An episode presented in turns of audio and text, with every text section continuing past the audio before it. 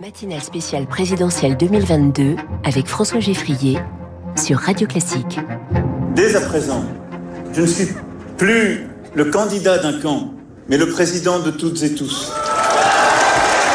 La suite de notre émission spéciale sur Radio Classique, Bruno Jambard d'Opinion et Stéphanie Collier, rédactrice en chef de Radio Classique, François Vidal des Échos. Il n'est plus le candidat d'un camp, mais le président de tous. Alors le temps d'un discours peut-être, sauf que les législatives s'avancent. Ce sont les 12 et 19 juin. juin C'est donc dans moins de 7 semaines.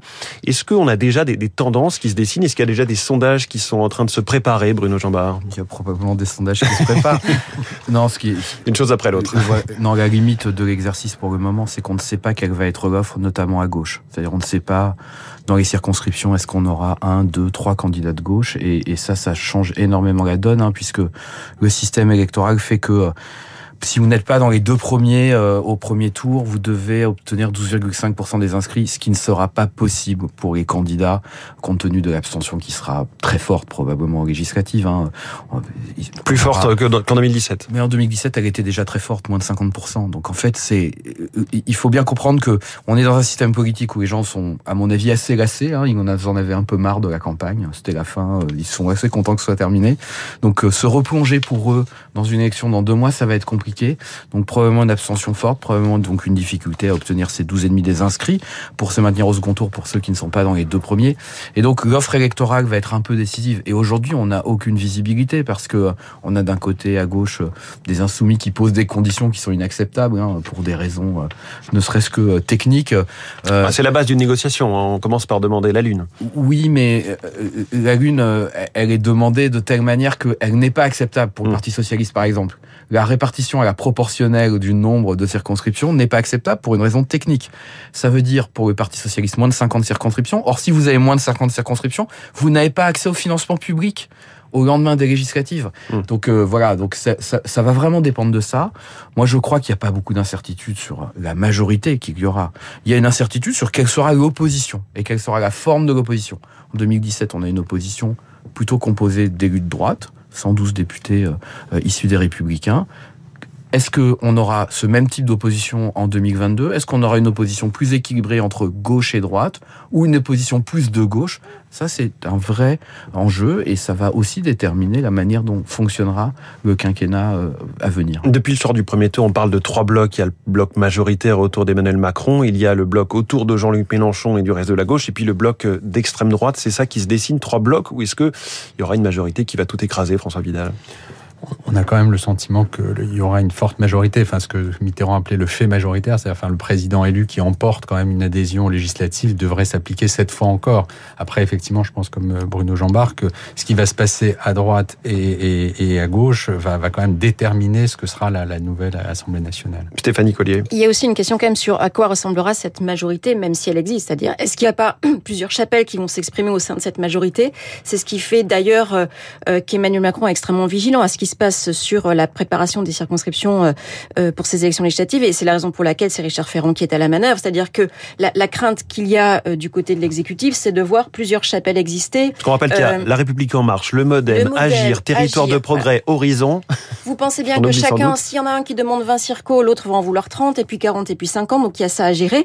Il faut pas oublier qu'Emmanuel Macron, il a été ministre au moment où, France, où François Hollande était président de la République et où il y avait ces fameux frondeurs. Rappelez-vous, les mmh. frondeurs à l'Assemblée. Emmanuel Macron, il a été très marqué par cet épisode des frondeurs. Et, c'est ce qu'il ne et veut pour surtout cause, le 49.3 sur la loi Macron était contre Exactement, c'est pour ça qu'il ne veut surtout pas voir ce phénomène-là se reproduire. Et donc, il est très vigilant à ce qui va se passer sur l'attribution des circonscriptions euh, pour ces législatives.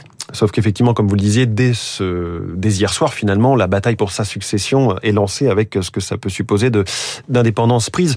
Je, je, reviens au score de, de, Marine Le Pen euh, hier soir, ce second tour de présidentiel, 41,5% des voix. Elle parle d'une victoire éclatante. Est-ce que c'est aussi votre analyse, Bruno Jambard? Non. Difficile de répondre à cette question. Non, mais non. D'abord, quand on perd, on perd. Donc, euh, donc on peut pas parler de victoire éclatante. Il y, a, il y, aurait, il y a deux types de réponses possibles. La première, c'est de dresser simplement la ligne euh, depuis 2002. 18% pour euh, Jean-Marie Le Pen, 33% pour Marine, Le, enfin 34% pour Marine Le Pen en 2017, 41,5 hier. Donc de ce point de vue-là, incontestablement. Euh, je dirais, la marée monte et, et, et, et, le Rassemblement national et sa candidate se rapprochent d'une éventuelle victoire. Mais, de quoi pourrait imaginer que la prochaine présidentielle serait peut-être la bonne? Oui, et en même temps, quand on regarde ce qui s'est passé dans l'entre-deux tours, on a le sentiment que ça n'arrivera jamais. Ça n'arrivera jamais parce qu'il y a cette, ce, ce refus de sauter l'obstacle de la part d'un grand nombre d'électeurs. On est parti d'environ 30% des électeurs Mélenchon qui voulaient voter pour Emmanuel Macron ont fini à 50% hier. Et c'était le même scénario en 2017. Donc on a le sentiment que la marche est trop haute pour le moment pour ce parti, sauf à ce qu'il grandisse énormément au premier tour. Alors ça a déjà été en partie le cas, hein, puisque la somme de Marine Le Pen et, et du score de Zemmour est de 30% au premier tour, mais c'est encore trop loin pour pouvoir. Donc c'est c'est un peu tôt et c'est difficile d'avoir un jugement définitif sur, euh, sur ce résultat. Mais non, ça n'est jamais une victoire dans un système à deux tours quand vous êtes battu. Stéphanie Collier. Il y a toujours cette question est-ce que le nom Le Pen en soi suffit à, à tout de même euh, échauder un certain nombre d'électeurs Vous regardez, le Rassemblement national a changé de nom. Ils ont changé pas mal de leur concept. Hein. La préférence nationale n'existe plus, c'est la priorité nationale. Il y a beaucoup de choses qui ont été changées dans le programme du RN. Et il y a toujours ce nom certainement de Le Pen qui arrive à, à, à provoquer un, un, un, barrage. Et après, euh, ce qu'a montré aussi quand même cet entre-deux tours, c'est que Marine Le Pen s'est totalement perdue dans des concepts et des idées euh, qui l'ont aussi beaucoup décrédibilisé. Quoi, elle est revenue sur les questions du voile, etc. Euh, elle a plus du tout accroché l'histoire du pouvoir d'achat dans l'entre-deux tours, alors que c'était un thème qu'elle avait réussi à préempter et qu'elle gérait plutôt bien. Et elle s'est aussi effondrée. Ça, je pense que les, il y a la question de l'entourage qui se pose aussi. Je pense que beaucoup de gens se sont dit, mais attends, mais si elle est élue présidente, elle gouverne avec qui, avec euh, quel personnage autour? Est-ce qu'elle est assez solide? J'imagine que cette question-là continuera de se poser dans les cinq ans qui viennent, de la, la même manière. question de la, la, crédibilité, François Vidal, reste posée. Entière. Oui, d'autant que on voit bien que cette campagne, quasi, c'était quasiment le scénario rêvé pour Marine Le Pen. Enfin, elle, elle avait parié très tôt sur le pouvoir d'achat. C'est vraiment le thème qui a émergé avec la guerre en Ukraine, en Ukraine même qui est devenue l'inflation. Voilà, l'inflation. Enfin, le, le, seul et unique thème qui est imprimé. Et donc, elle, elle avait réussi à gommer les, aspirés, les, les, les aspects les, les, plus clivants de son programme. Elle, elle avait en plus un, un, un Zemmour qui, qui l'avait dédiabolisé encore plus. Enfin, donc c'était vraiment le scénario rêvé. Ouais. Et pourtant, elle n'y est pas arrivée. Donc on peut se dire qu'effectivement, on arrive peut-être au bout d'un cycle à l'extrême droite. Mais si on regarde quand même les zones où Marine Le Pen arrive en tête hier soir, pas mal de coins de France. J'ai une carte très euh, très bleu marine finalement, en tout cas en grande partie. Bruno Jambard, est-ce que ce sont des circonscriptions gagnables potentiellement ou ce système hein, institutionnel avec parfois des triangulaires, quadrangulaires fait que c'est compliqué? Alors, il y aura quasiment pas de triangulaire en raison de, de ce que je disais sur la mmh. participation et, et, et, le taux d'inscrits que vous devez avoir pour vous maintenir au, oui. au second tour. Il y en avait une en 2017 hein, seulement, donc euh, je crois que c'est pas ça. Euh, c'est vrai qu'il y a une progression, mais il y a une parce que en fait, en gagnant quasiment 8 points, elle progresse quasiment partout. Alors il y a quelques exceptions, Perpignan, où, où elle fait moins bien qu'en 2017, de manière assez euh, surprenante, hein, compte tenu de ce qui s'est passé avec le gain de la mairie en 2020. Euh, mais globalement, il y a une progression assez forte. Euh, mais il y a encore quelques barrières majeures.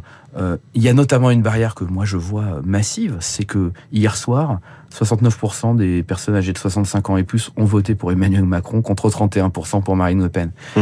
Et dans notre pays, ces électeurs-là représentent un quart des électeurs. Ils votent beaucoup. Et ils, ils voteront ouais. beaucoup aux législatives. Donc ça va peser très fort. Juste un rappel, hein, 21% pour Marine Le Pen au premier tour de 2017, 12% pour le Rassemblement national, 13% pardon pour le Rassemblement national au premier tour des législatives. Donc euh, si elle n'arrive pas à casser ça et si la participation est faible, elle aura du mal à le casser. Ça va être compliqué. Alors probablement plus de députés que la dernière fois, mais une vague de députés, ça paraît difficile. Un fait médiatique quand même assez nouveau. On a vu hier soir, non pas un ou deux discours, mais quatre à la télévision avec euh, Jean-Luc Mélenchon et Éric Zemmour. Comment vous avez perçu, François Vidal, cette euh, prise de parole de Jean-Luc Mélenchon euh, pour à nouveau vouloir être Premier ministre dans, dans huit semaines Oui, oui, enfin on avait bien vu déjà dans l'entre-deux tours hein, qu'il essayait de préempter déjà l'après-présidentielle et donc bah, c'était un peu dans le droit fil. Il lançait sa campagne des législatives et, et il renouvelait son appel aux, aux forces de gauche. Est-ce que ça peut fonctionner, Stéphanie Collier, un Jean-Luc Mélenchon qui, qui martèle depuis maintenant déjà plusieurs jours et pendant deux mois qu'il peut l'emporter aux, aux législatives est-ce que ça peut imprimer bah, dans En tout cas, ça l'a mis en position de force pour négocier avec Europe Écologie Les Verts, éventuellement avec le Parti Socialiste, et pour préempter cette gauche. Après, de ce que je comprends de l'équilibre, il n'y a absolument aucune possibilité pour qu'il soit majoritaire à l'Assemblée nationale euh, en juin. Il est 6h57, merci à vous trois. Vous revenez Stéphanie Collier, Bruno Jean-Marc, juste après le journal de 7h. On va voir ce qui se prépare pour les tout prochains jours. Remaniement, premier déplacement, premier chantier. L'absence, sans doute, hein, d'un état de grâce, nous dira Bruno Jean-Marc. Et puis avec vous, François Vidal et Éric Delannoy du cabinet Tenzing. Place aux enjeux économiques autour de cette réélection à 7h15. Restez bien avec nous sur Radio Classique, la suite de cette émission.